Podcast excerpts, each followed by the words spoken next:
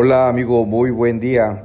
Te saluda tu servidor Mario Beltrán y en esta ocasión te quiero compartir acerca de la noticia de esta semana con la factura instantánea, en donde pues se ha generado mucha confusión respecto a las ideas y a los conceptos que ilustra esta presunta o aparente facilidad que nos está dando la autoridad tributaria a efectos de eliminar o simplificar los procesos administrativos en la generación del CFDI y la relación que esto podría tener con la discrepancia fiscal.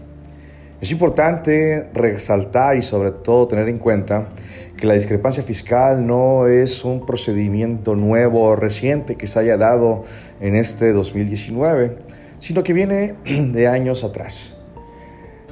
Lo que sucede es que este concepto de, la discrepancia fiscal ha sido teórico. Y cuando digo teórico, el artículo 91 de la Ley del Impuesto sobre la Renta señala que la autoridad fiscal podrá presumir que hay ingresos, y lo digo en este tenor, podrá presumir, salvo prueba en contrario.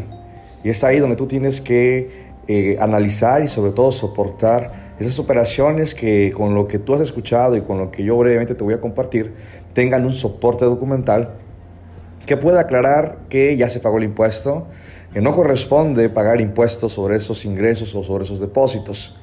Y entonces te decía que la autoridad fiscal podrá presumir que cuando las erogaciones o los gastos, tanto deducibles, no deducibles, depósitos en tarjetas bancarias, fiscales y no fiscales, y pagos a tu tarjeta de crédito, observa muy bien este punto, pagos a tu tarjeta de crédito sea superior a los ingresos declarados o a los que te corresponda declarar. Es por ello, entonces, que tienes que revisar año con año qué fue lo que hiciste y sobre todo platicar con un contador, con una contadora que te puedan orientar y te puedan dar los lineamientos para proteger tu situación fiscal y patrimonial. No está de más mencionar contribuyente inscrito o no inscrito en el RFC todos somos sujetos a este procedimiento de discrepancia fiscal. ¿Qué recomendaciones te puedo dar al respecto? Bueno, la primera, acude con un contador o una contadora que te dé la asesoría personalizada para tu caso. Dos, todos los depósitos que tú recibas en tus cuentas bancarias o que intervenga un CFDI, como el caso de la nómina, tienen que estar debidamente soportados. Y el soporte puede ser un contrato, puede ser el comprobante de la transferencia, puede ser documentos que respalden el propósito de la operación. Y no tratar de simular o darle vuelta a una operación haciéndola ver que no es sujeto del impuesto sobre la renta. Tres, guarda respaldo de todos esos gastos que tú haces. Si construiste una casa, si hiciste una donación, si hiciste un préstamo, de dónde estás obteniendo los ingresos.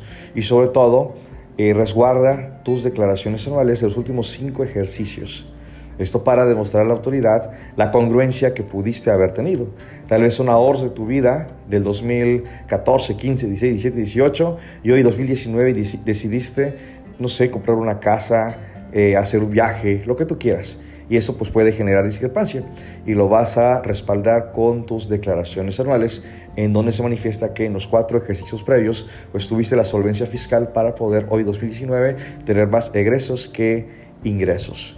Esto nuevamente la autoridad y el procedimiento de la ley admite salvedad de prueba en contrario, es decir, podrá decir que tiene un millón de pesos de ingresos, pero si tú demuestras cómo se constituye ese millón de pesos, podrías no tener ningún problema más que la aclaración. Así que, estimado amigo y amiga, te invito a que revises muy bien tu situación fiscal y patrimonial y sobre todo acércate con un contador y una contadora que con toda seguridad te dará la asesoría que tú requieres. Hasta pronto.